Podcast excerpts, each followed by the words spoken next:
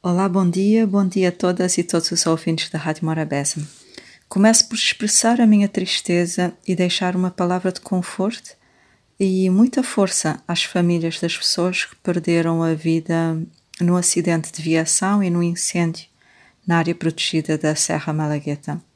Foi uma grande tragédia, não só a nível de perdas de, de vidas, como também a nível ambiental. Percebo perfeitamente que o foco das notícias tenha recaído sobre as mortes e as medidas anunciadas pelo governo de proteção financeira às famílias das vítimas e as verbas disponibilizadas para cobrir eh, os prejuízos materiais sofridos pela comunidade uh, e recuperação das áreas afetadas, mas uh, penso que os olhares foram direcionados para as consequências e as medidas tomadas pelo governo que não é menos importante, atenção, mas não podemos negligenciar as causas desse desastre ambiental numa área protegida e que destruiu 200 hectares de áreas, que equivalente a 200 campos de futebol.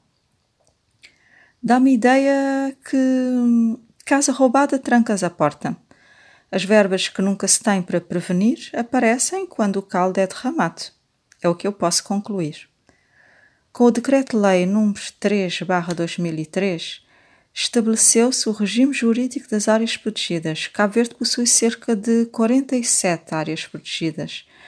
As áreas protegidas são zonas do território nacional que, dado às suas características naturais, têm um papel fundamental para a conservação das espécies, flora e fauna assegurando a sobrevivência e a reprodução das espécies, constitui o habitat privilegiado, um refúgio para, para a sobrevivência das espécies. As áreas protegidas têm várias funções, como a manutenção do equilíbrio ecológico, desenvolvimento rural, criação de empregos, espaços de eleição para a educação ambiental, permite atividades recreativas, de lazer, investigação, turismo, entre outras.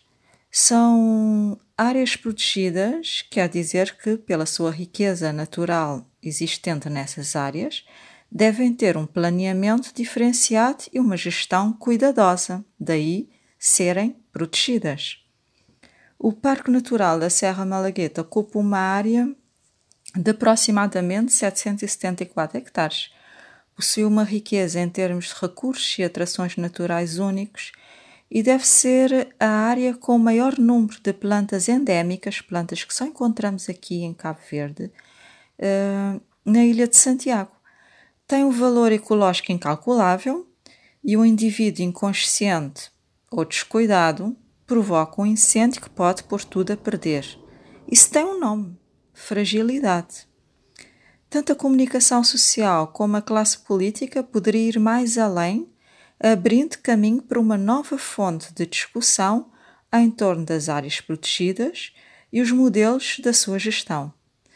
Igualmente, deve-se aproveitar para esclarecer à população sobre as áreas protegidas, sua importância, os comportamentos proibidos nessas áreas, tanto para os visitantes, para os que residem no seu interior, enfim, seria uma oportunidade para a gente trabalhar as causas, a prevenir, educar a população no sentido de conhecerem as áreas protegidas e terem maior cautela uh, quando frequentam ou vivem nessas zonas. As notícias de incêndio uh, nessas proporções em áreas protegidas só devia ser aceitável como mentirinha de 1 de abril. Uma boa semana.